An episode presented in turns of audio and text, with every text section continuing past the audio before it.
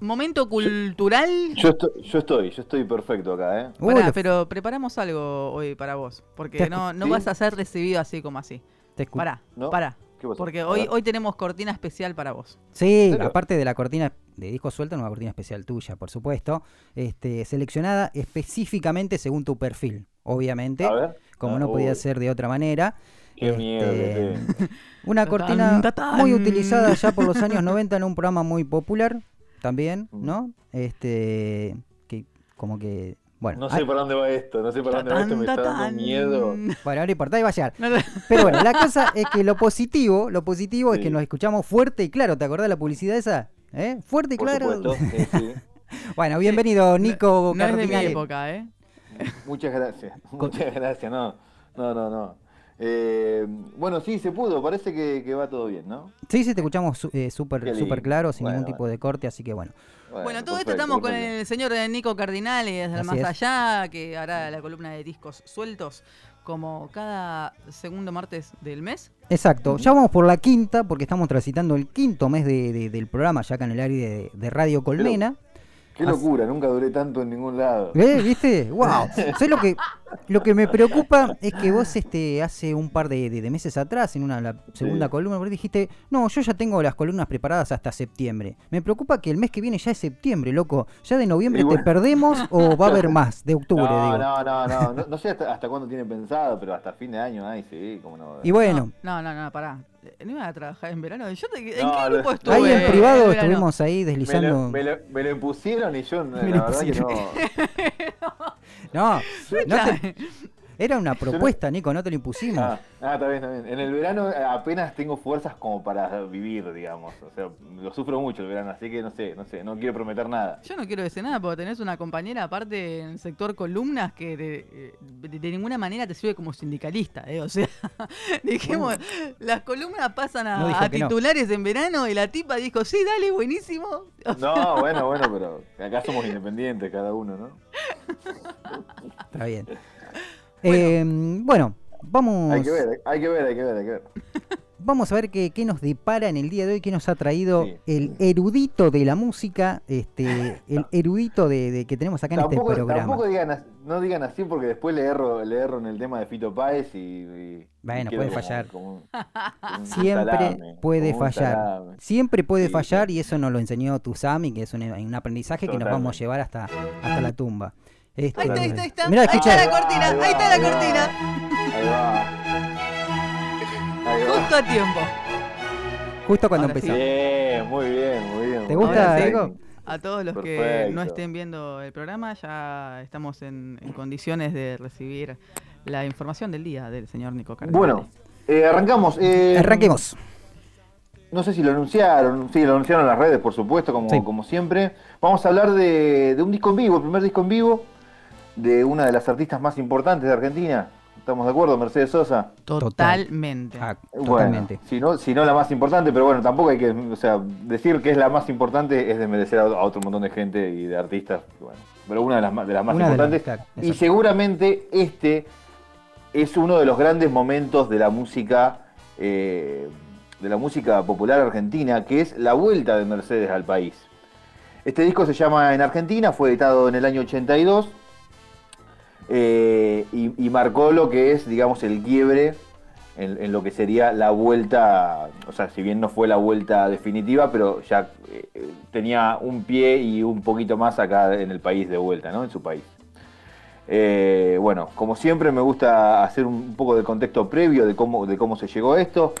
Obviamente nos tenemos que ir, que ir al año 1976, donde la situación eh, social y política llevó a que, que Mercedes recibiera muchísimas amenazas y prohibiciones a su música, a sus recitales y demás. Y, y luego de, de la- de ser detenida en un show en, en- en la ciudad de La Plata, en octubre del 78, junto a, a casi todo el público, te diría, eh, fue donde, donde ella decide exiliarse primero en París y luego en Madrid, eh, esto ya en- a comienzos del año 79. Ujú. Sí. Por supuesto, ella eh, exiliada sigue grabando discos, sigue eh, realizando con- conciertos por todo el mundo. Obviamente, eh, hacer conciertos por todo el mundo significaba también poder dar entrevistas a, toda parte, a todas partes del mundo y denunciar todo esto que, estaba sucediendo en, aquellos años aquí en Argentina. También es, un momento importante para ella, porque en el exilio es donde empieza a, incluir en sus shows y en los discos canciones del repertorio brasilero, algunos tangos que empiezan a aparecer hoy en día, ¿no? la recordamos a Mercedes cantando Yo vengo a ofrecer tu corazón, eh, mi corazón, eh, cantando de mí, de Charlie, pero hasta en ese entonces era muy, muy difícil, era como que el folclore era el folclore, el tango era el tango, el rock argentino era el rock argentino, entonces ella es como que empieza también un poco a abrir esas puertas eh, y, darse cuenta que, estaban todos del mismo lado, ¿no? Del mismo lado de la mecha, diría algunos años después el indio. Bueno, Daniel Greenbank tiene mucho que ver en, lo que es esta serie de recitales, que mm, no, lo dije, pero, pero el disco en Argentina fue grabado en 13 recitales eh, en el Teatro Ópera entre el 18 y el 28 de febrero del año 82. Eh, ustedes anunciaron algo, compartieron alguna publicación en, febrero sobre, sobre esa serie de recitales que se cumplieron, eh, ¿cuánto? ¿Años? 40 años. Estoy, ¿Sabes que estoy justo, pero justo chequeando eso y no quería decirlo para. Sí, sí, sí, sí, lo, compartieron, claramente lo compartieron. Para. Eh, ¿Vos, bueno, que, lo estoy chequeando, mientras tanto no me está permitiendo. Sí, no, no, pero sí, sí, sí, sí lo, lo, compartieron, lo recuerdo porque yo ahí aproveché y metí la publicación mía, eh, que fue la número 100 de discos sueltos, por eso lo recuerdo. Y metió el chivo ahí, eh, tranquilo. Y ya que estoy, más vale, por supuesto. Está muy bien. Eh, bueno, Daniel Greenbank contacta al hijo de Mercedes, a Fabián Matus, que en ese momento estaba, estaba trabajando con, con 40, con el, famoso iluminador de Cerú Girán y demás, eh, para que se reuniera. Sabía que se iba a reunir con ella en, Bogotá, en el medio de una gira, en diciembre del año 81, y bueno, le dijo, contale de, esta propuesta, de que ya están, está todo dado para que, para que pueda hacer una serie de shows acá en Argentina. Eh, de esta manera empieza a planearse lo que es el regreso, lo, que terminaría, siendo el, regreso en febrero del 82, eh, digamos, ahí a pocos meses de que comenzara, digamos, el traspaso de, lo que es la dictadura militar al gobierno democrático, faltaría, por supuesto, un tiempo, pero son, son esos, esos últimos meses, digamos. Eh, bueno, estos recitales en el teatro ópera, por supuesto, se convirtieron en un acto, digamos, cultural contra la dictadura, contra todo lo que estaba pasando, y significó también, como, como les decía, una renovación en la música popular argentina, eh, al combinar en este repertorio no solo eh, músicos de distintos estilos, eh, como el folclore, el tango, había muchísimos músicos invitados, Charlie García, León Gieco, Tarragó Ross, que también era algo bastante impensado para la época, sino también, bueno, como les decía, canciones de distintos de, distintos repertorios de la música popular, ¿no? María Elena Walsh estaba ahí, estaba Gieco, estaba Silvio Rodríguez, estaba eh, Pablo Milanés, no solo de Argentina, sino que música popular latinoamericana, que creo que es, ¿no? Es, es el ícono de, la, de la música eh, latinoamericana, la música popular. Realmente Mercedes es, es un símbolo, es un ícono, es, es, es, todo, lo que, todo lo que puede ser, es, Mercedes Sosa. Y Fabián Matus, en su libro, hay un, libro que se llama La Mami, del año 2016, comienza eh, diciendo en, el, capítulo que habla de, este regreso, comienza diciendo, sería un error considerar que el regreso de, Mercedes a la Argentina fue únicamente un acontecimiento artístico, en realidad debe ser visto fundamentalmente como un hecho político histórico, histórico perdón. Eh, y realmente es eso, ¿no? Porque uno dice, qué, qué grandeza la vuelta de Mercedes artísticamente hablando, qué grandeza la vuelta de Mercedes a Argentina, pero en realidad eso eh, no, digo que es la, parte más chica, pero sí hay otra parte mucho más importante que, es el, eh, hecho político histórico, histórico que, de que Mercedes esté de vuelta pisando Argentina después de, tanto tiempo. Eh, bueno, ¿qué más? Quiero declarar que eh, ese video del que estabas hablando, sí, efectivamente lo subimos en febrero, pero fue uno de los videos que Copyright nos dio de baja. Así que mm. no podría decirte exactamente la cantidad de shows, pero... sí, sí, fueron 13, fueron entre el 18 y el 28, pero era... Eh, eh, cuando se hacían, que en realidad ahora se, están haciendo de vuelta, cuando hacían más de una función por, por show, por día. Sí. Después con la pandemia ahora se, empezó a hacer de vuelta, a usarlo de hacer a las 7 y a las 11, ¿no? Fueron eh, 13 Eh, fechas repartidas en 10 noches. Este, Exactamente, Y se están cumpliendo cual- eh, 40 años, Sí. del 82 en el Lo- 22, 40 años. Es, exactamente. Eso Bueno, la, la idea inicial de Mercedes era eh, que, que sean solamente dos fechas en el Teatro Coliseo, que, que en aquel momento dependía de la- del Consulado de Italia, lo cual ella se sentía un poco más segura ahí, pero obviamente desde el Coliseo le dijeron, mira, no, acá yo tengo, yo quiero seguir trabajando. le. Eh, así que Greenback habló con, con los hermanos Lococo, que, que entre otros teatros tenían el Teatro Ópera. Y de una, Greenback en una estrategia eh, comercial y, y de paso para ver qué sucedía respecto a, a las represalias, anunció 10 fechas de un tirón, para ver qué pasaba, ¿no? Dijeron, bueno, si nos, si nos prohíben, que nos prohíben ya, cuando, diga, cuando digamos que son 10 Claro. eh, antes de que ella vuelva y antes de que pase lo que tenga que pasar. Eh, Fabián Matus, el hijo, tenía 24 años en aquel entonces y fue el encargado de coordinar todo lo que era el operativo policial. O sea que estuvo todas las noches, durante 10 días o 15 o 20, eh, al lado de, de- de milicos, organizando no solo la lista de temas, donde le dijeron que había canciones que definitivamente no iba a poder cantar, entre las que se encontraba la carta de Violeta Parra, eh, sino que también eh, fue, nada, tenía que coordinar con el escuadrón antibomba, tenía que, que coordinar los distintos turnos de vigilancia con la policía. Era bueno, Claro. era el, el encargado de mantener eh, todo lo que era los perímetros libres de gente y demás. con es que- 24 años, ¿no? Aparte, Un generalmente, chiquito le- generalmente nos detenemos solo en esto de cuando hablamos de, de los de los artistas que fueron exiliados o autoexiliados y que después de la dictadura o sobre el fin de la dictadura volvieron a Argentina. Generalmente nos detenemos en eso de el primer show o los primeros shows y, Sí. y nada más. Pero no solemos hablar de también lo que significaba hacer un show, Claro. porque sí, todo bien, volvieron a Argentina, pero después nadie les quería Claro. dar lugar porque tenían miedo No, no, todavía de, de que les pongan una bomba en el lugar.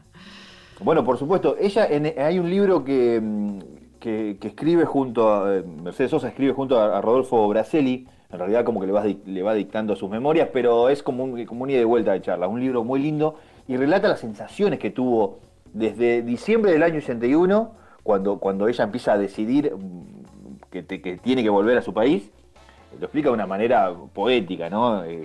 Leerla o escucharla a ella es, es un poema eh, todo constante.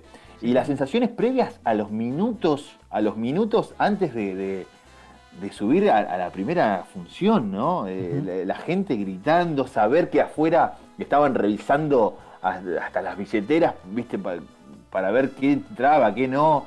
Saber que había dos, eh, dos milicos todas las noches grabando lo que iba a pasar para ver qué se decía, qué no se decía, qué se cantaba. No, no.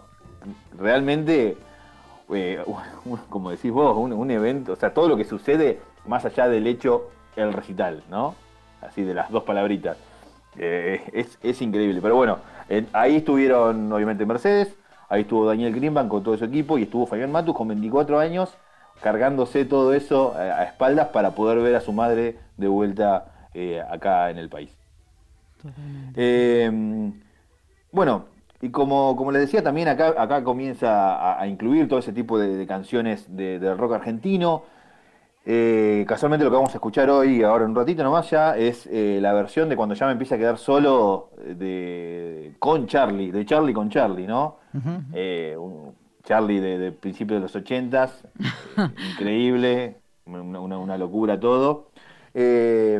Y bueno, todo este material termina en como, como- bueno, la excusa de que tenemos hoy para hablar de ella. Eh, Mercedes Sosa en Argentina, un disco del año 82, un disco doble. La versión original, la que no está en Spotify, incluía dos canciones más que después se perdieron porque calculale que como, como hablaba el mes pasado respecto a los discos, al disco de Gabriela, eh, se empiezan a perder las cosas.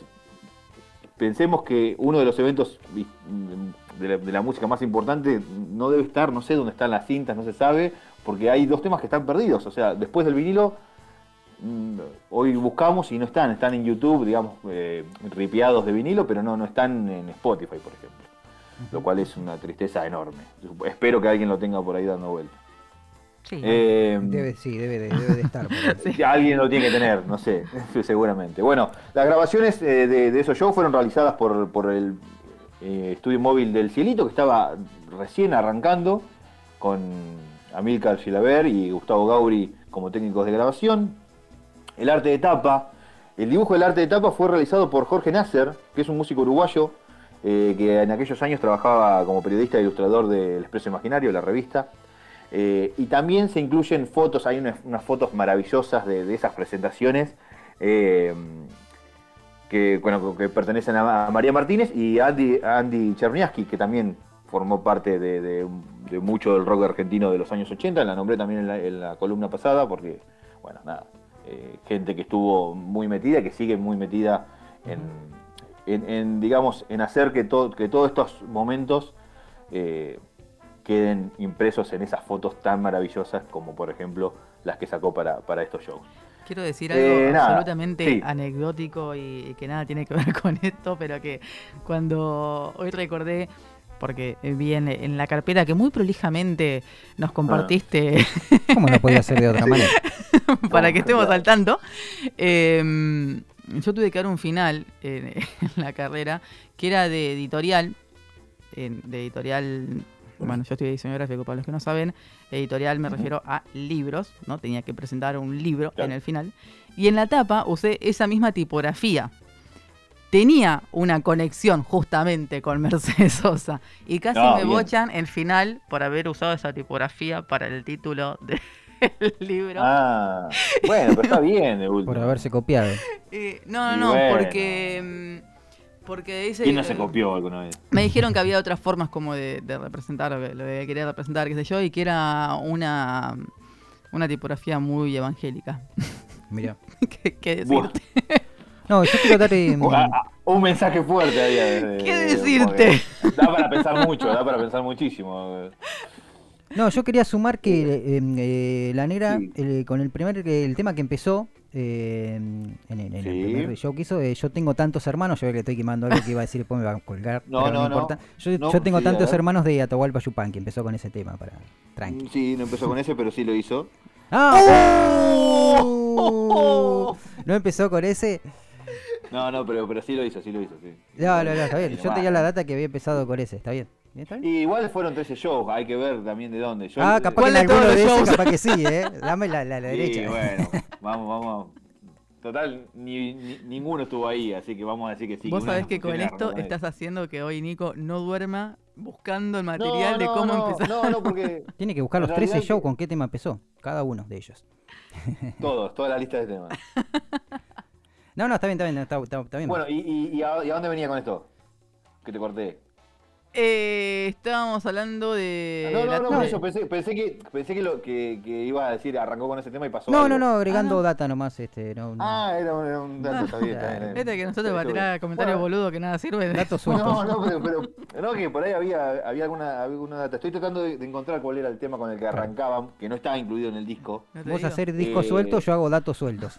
Está bien, datos sueltos. Tira datos eh, así al azar. Está bien, igual estuvo bien. Eh, bueno, pero tiene que ver también con eso, con el repertorio que, eligió.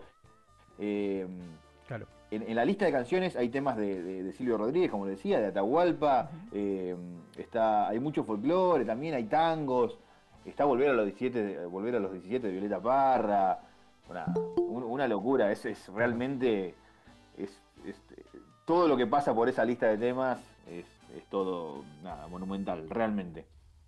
Eh, nada, eh, ya, ya estoy, ya estoy para cerrar, ya estoy para cerrar. Tengo data, pero vamos para el lado de. No hay mucho para linkear de Mercedes. O sea, hay mucho para linkear, pero digo, para, hacerlo rapidito, eh, creo que el disco de entrada, algo que nos regaló antes de irse, es ese maravilloso Cantora, ese disco doble donde invita a todo el mundo, donde hace canciones de todo el mundo muy bien y, es una puerta de entrada para generaciones nuevas. Yo con ahí tenía 18 años, si bien la conocía y, demás. Pero dije, no, no puede ser que una persona esté haciendo un disco así, ¿no? Eh, haciendo estas canciones con esta gente. Realmente me parece, me parece una maravilla que alguien de 15, 12, 20 años que no la escuchó nunca, eh, arranque por ahí y elija la parte que más que más le guste y seleccione un disco de toda esa amplia carrera que tuvo Mercedes y, disfrute de, sus interpretaciones, de ella, de las palabras. En los documentales, hay un documental del año 83, ya cuando, cuando ella se viene acá al país de vuelta, eh, que se llama Como un pájaro libre, es un documental que, recomiendo muchísimo porque mezcla, eh, digamos, entrevistas a ella con, algunas, con algunas imágenes del show de Ferro de, ese año, ni más ni menos, ¿no? En el Estadio Ferro, cuando todavía no, era muy común hacer shows en, estadios. Eh, y por supuesto el documental de, Cantora, ¿no? que se llama Cantora, un viaje íntimo, donde, donde se la ve junto a Luis Alberto Spinetta, donde se la ve junto a Cerati, a Charlie. Realmente, si uno tiene ganas de, de que se le quiebre un poco la garganta, eh, es un buen plan de viernes a la noche. Es que a la negra se la critica, no sé si criticar es la palabra, pero se, se la ha juzgado mucho por no ser autora. Y, mm. sin embargo, ¿cuántos artistas pudieron estar a la altura de su interpretación a lo largo de la historia nacional? Totalmente, o sea, las dos cosas que se le puede que se le puedo haber criticado es que no haber compuesto, que para mí no, no tiene ningún tipo, o sea, es, algo que después se empezó a inventar eso de componer, porque en realidad antes eran, o sea, si vos escuchás a Sinatra, escuchás a Elvis, escuchás a quien sea, eran intérpretes, digamos, o sea, la, idea era ser intérprete. Y la otra cosa que se le puede criticar, fíjate qué sencillez voy a decir, es que usaba la, que usaba la carpeta para leer las letras, nada más. Claro. Después, después no podés decir nada, o sea, y tampoco, o sea, es algo súper, totalmente superficial, digamos, decir que nada, si, si, te molesta eso es porque no tenés ganas de escucharla, claramente. Y así todo, yo, yo tengo, siempre tuve mucha duda de si realmente no ha sido compositora.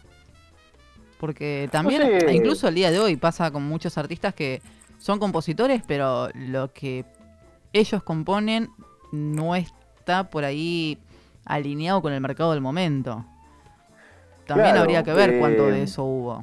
Sí, también, también es, eh, es, muy difícil lograr llegar a, ese nivel de, de, dejar que las canciones de otras personas pasen por adentro tuyo y las largues realmente como, como ella las, interpretaba, como ella las largaba y como ella las hacía llegar, que eso es otra cosa también, ¿viste? Eh, poder, poder comunicar usar la voz como comunicadora en, el canto, digamos, es algo mágico, algo que tiene muy pocas personas. Eh, Mercedes Sosa es, una de ellas, ¿no? claramente. Totalmente. Bueno, Nico. Eh, así que nada, eso. Contanos eh. qué canción del disco elegiste y, te dejamos soltar el disco. Bueno, como les decía, por ahí lo, más relacionado al mundo del rock, para no irme tan lejos, porque realmente todas las canciones son hermosas, pero me fui a esta versión divina de cuando ya me empiece a quedar solo, a piano y voces, eh, Mercedes cantando sobre el final eh, y, un, millón de manos que me aplauden. Eh, creo que es uno de los momentos más piel de gallina que, hasta el día de hoy, si lo escucho ahora, se me va a pasar de vuelta. Escuchar eso sabiendo el contexto me parece algo maravilloso, así que eso es lo que vamos a compartir. Sí, impresionante. Aparte, Mercedes, este, sí, una de las personas que tenía actitud rock era Mercedes. Mercedes Sosa, Por eso mismo. claramente. Así que cualquier tema hubiese si esta vuelta, claro, si esta vuelta no es, me parece que es lo, más rockero que traje hasta ahora es, este momento. Tal cual. me parece que sí. Tal cual. Eh, y por último, Nico, porque te lo anticipé también, estamos este, eh, celebrando el mes de, la infancia. Eh, no, se lo habíamos anticipado porque no le gusta salir de las uh. estructuras, entonces, viste, se lo aviso. no tengo problema, no tengo problema. Y aviso por las dudas. No, queríamos saber que algún recuerdo que tengas de la infancia, algún uh. juego que recuerdes de la infancia. Este, no, lo que quieras recordar, así no te lo hago tan difícil, ¿viste? Así vamos. Uy, muy amplio. Eh, nada, tuve una infancia. Un juego de la infancia. por, suerte, en, creo que ya algo comenté en algún momento. En Necochea eh, tengo mucho mucho cariño por, eh, por, aquel niño que fui y por cómo fui tratado, así que nada, y, tiene mucho que ver con lo, con lo que, si bien hasta llegar a Anderson yo no, no tenía nada que ver con la música ni demás, pero pero sí recuerdo cassettes, eh, mucha música, música del verano, música eh, Enrique Iglesias, que fue mi, primera entrada a la música. Es una eh, experiencia religiosa. Uh. exactamente, exactamente, pero, pero ese fanatismo por, dar vuelta al cassette y, leer, ¿no? Los, no sé si los créditos, porque no, me interesaba quién toca la batería en ese momento, pero, pero sí, viste, estar metido en ese mundo y dejarme llevar esa era, esa era mi, eh, vida y, sin dudas eh, creo que, que ese niño estaría, muy orgulloso de, esta versión mía. El adolescente por ahí no tanto, porque el adolescente fue medio salame, pero... puede pasar. Pero, pero eh, me conecto mucho más con ese, con ese pequeño Nico que, que con el Nico de 20, Bueno, buen recuerdo. Suerte, ¿no? Por, suerte. Como no podía ser de una manera, era un recuerdo de infancia erudita, digamos. No, no iba a decir, no, jugaba el elástico, la payá, no. no miraba discos, ya no. no muy poco estuve afuera, ¿eh? Muy poco estuve afuera, así que... Bueno, Nico, eh, gracias por compartirnos ese recuerdo. Y bueno, vamos a escuchar el, tema elegido. Y bueno, te esperamos este el segundo martes de, septiembre. ¿Sí? Te contamos segundo martes de septiembre no, nos, encontramos acá, por este mismo lugar. Muchas gracias a ustedes. Esperemos, esperemos que no sea la de pedida, ¿no? Que tenga más contenido. No, no, no, Olvídate, ya tiene hasta el 2025 hecho más o menos. Gracias, Muchas gracias, Nico.